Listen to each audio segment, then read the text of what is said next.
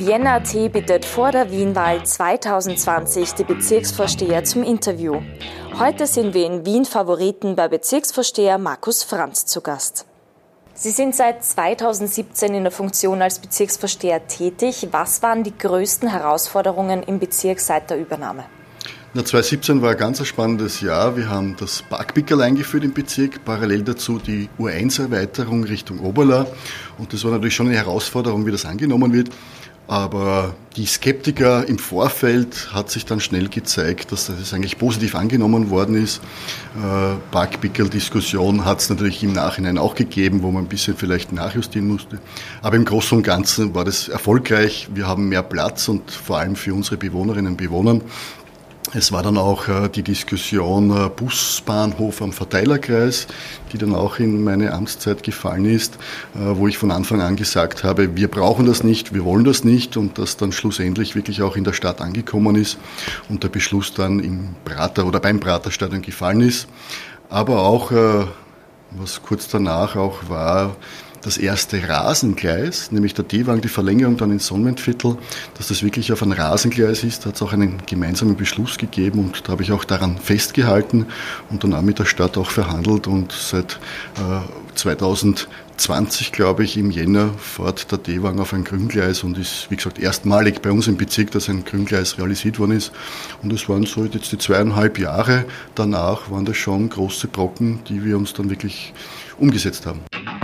Rückblick, was wurde in der letzten Legislaturperiode in Ihrem Bezirk umgesetzt? Sie haben es jetzt schon ein bisschen erwähnt. Ja, also die Verhinderung des Busterminals, ja, aber jetzt ganz wichtig, äh, auch äh, der neue Hauptplatz für Favoriten, nämlich der Räumannplatz, der damals bei der ersten Verlängerung der U-Bahn 78 erbaut worden ist, errichtet worden ist. Nach 40 Jahren eben eine Generalsanierung, weil die Gleise äh, vom 67er weggefallen sind, der den Platz geteilt hat. Und da freue ich mich schon, weil das war auch eine lange Planung, wo wir auch viel nachverhandelt haben, weil am Anfang hat es so einen Anschein gehabt wie leichte Kosmetik, da ein bisschen was, da ein bisschen was wo ich mich aber wirklich dann eingesetzt habe, wenn wir schon die Möglichkeit haben, dann gesamtheitlich den Platz zu betrachten, neu zu gestalten. Und ja, das war auch harte Überzeugungsarbeit und, und haben wir uns dann auch durchgesetzt, auch mit der Finanzierung der Stadt Wien, weil das doch ein großer Brocken war. Und das ist, glaube ich, auch schön gelungen. Wir haben jetzt auch zu Schulanfang äh, zwei neue Schulen übergeben ein Zubau, eine Sanierung. Äh, der neue Mistplatz in der Gudrunstraße wird auch übergeben. Also es sind schon Dinge, die sich da in die zweieinhalb Jahren wirklich angesammelt haben, wo man sagen kann, da haben wir auch für die Bevölkerung gearbeitet. Und, und speziell der Kinderspielplatz vor dem Amalienbad, weil dieser Bereich wäre eigentlich nur ein bisschen vergrößert worden, der Zaun vergrößert worden.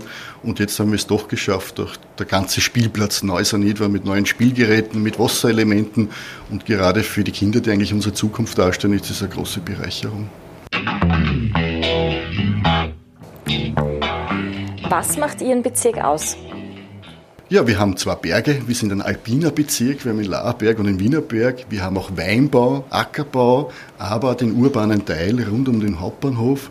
Also wirklich äh, eine Süd-Nord-Verbindung, jetzt auch erschlossen durch die U-Bahn. Und, und wir sind der kinderfamilienfreundlichste Bezirk, kann ich so sagen. Wir haben die meisten Kleinkinderspielplätze mit 166 und viele Jungfamilien ziehen es nach Favoriten, weil wir haben große Erholungsgebiete auch, so wie den Kurpark, den Wienerberg, schöne Lauf- und Freizeitstrecken, auch mit Seen angelegt, wo auch die Menschen baden können, aber auch der urbane Teil, dass ich schnell in der Stadt bin und natürlich das beste Eis von Wien beim Dichi, das Haselnusseis. Was sind die wichtigsten Punkte in Ihrem Wahlprogramm zur Wienwahl? Ja, die weitere Voranschreitung, wie gesagt, wir haben jetzt die Favoritenstraße, den Räumannplatz saniert. Der nächste Schritt wird sein, sich den Quellenplatz anzuschauen. Da ist noch viel möglich. Äh, der ist nicht gut angelegt. Natürlich ist das auch sehr alt, aber da Freiräume auch zu schaffen. Äh, genauso wie den Verteilerkreis, äh, den wir natürlich jetzt auch gestalten wollen mit den Eigentümern der ASFINAG, dass da was weitergeht.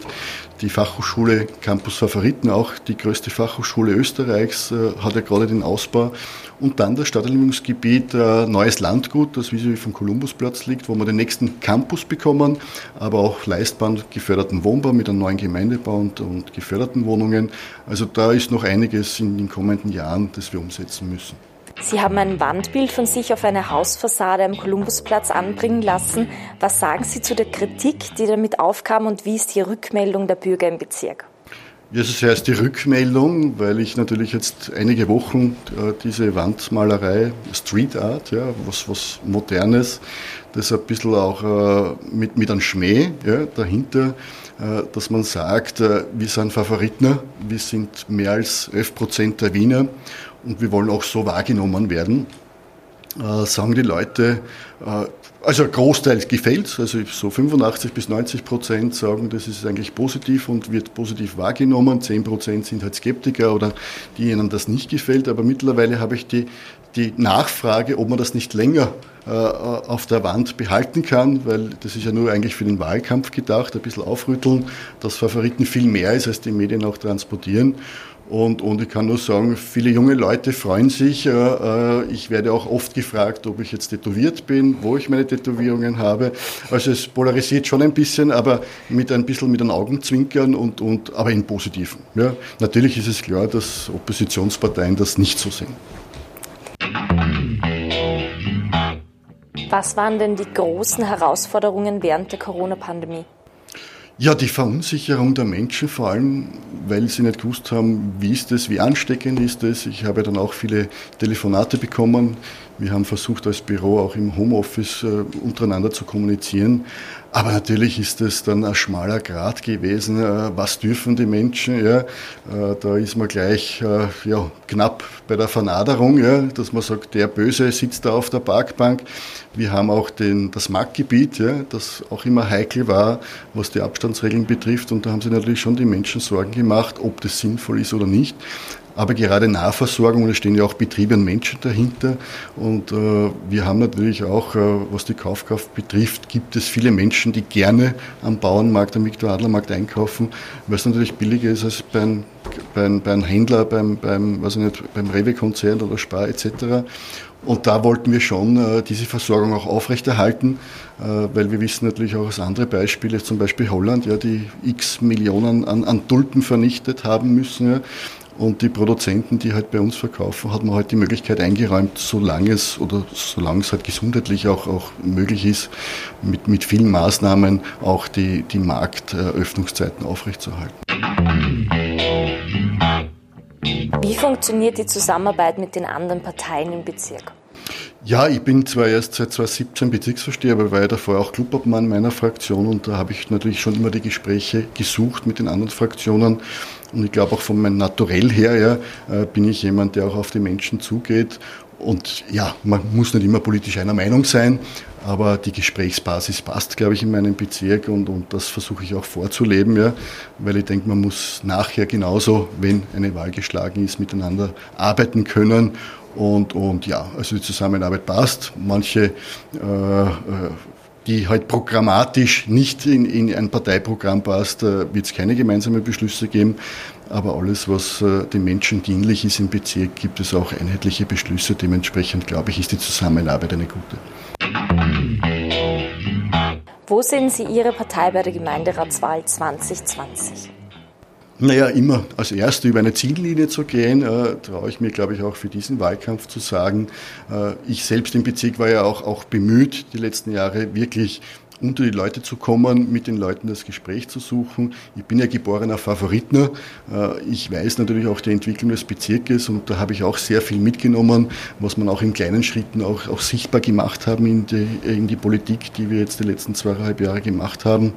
Und, und da glaube ich schon, dass äh, viele Parteien jetzt einen neuen Spitzenkandidaten haben, der nicht die Bekanntheitswerte unseres Bürgermeisters hat. Und dementsprechend glaube ich, dass wir als Erste über die Ziellinie gehen und alles andere ergibt sich nach den Wahlen. Vielen Dank für das Gespräch. Vielen Dank.